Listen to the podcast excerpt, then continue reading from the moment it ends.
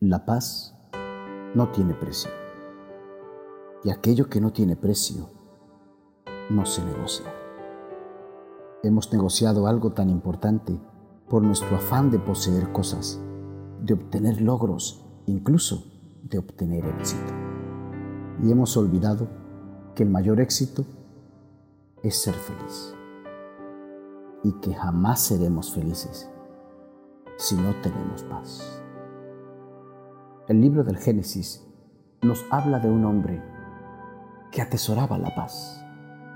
El capítulo 26, a partir del versículo 15, nos dice, Los filisteos taparon y llenaron de tierra todos los pozos que en tiempo de Abraham habían cavado los siervos de su padre.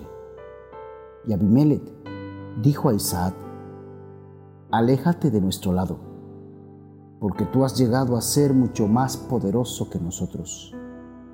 Isaac se fue de allí y acampó en el valle de Gerar, donde se estableció, y abrió de nuevo los pozos que habían sido cavados en tiempos de su padre y que los filisteos habían tapado después de la muerte de Abraham, y los llamó con los nombres que les había dado su padre.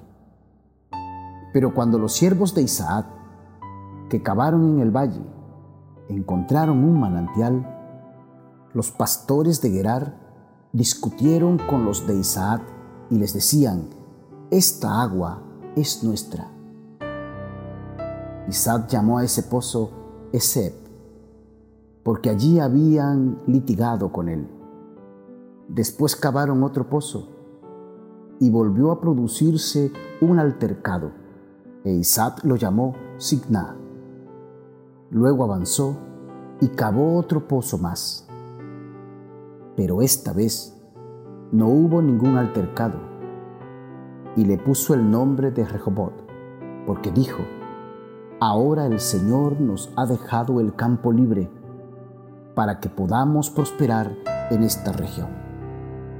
Fue un hombre bendecido por Dios y envidiado por los filisteos, y nos dejó grandes lecciones cuando encontró todos los pozos de agua cubiertos de tierra, en vez de salir a buscar culpables, se dedicó a destapar cada pozo de agua. Primera lección, hay pleitos que no valen la pena. Sus pastores cavaron nuevos pozos y encontraron agua, pero aparecieron quienes querían adueñarse de todo y trajeron conflictos.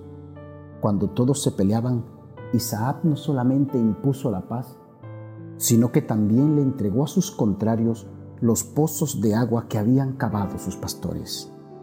Segunda lección. Hay cosas e incluso personas de las cuales tienes que desprenderte porque solamente traerán conflictos a tu vida.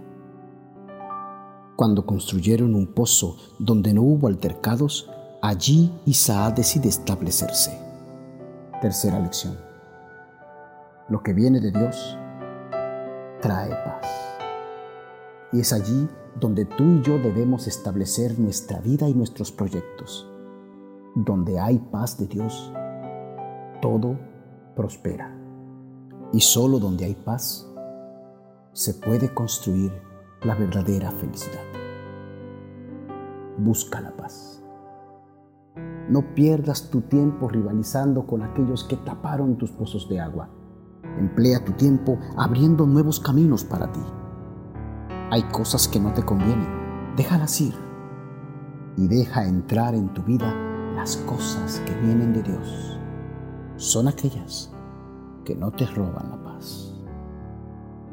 Oye, ¿te dormiste? No te duermas. Vamos a orar.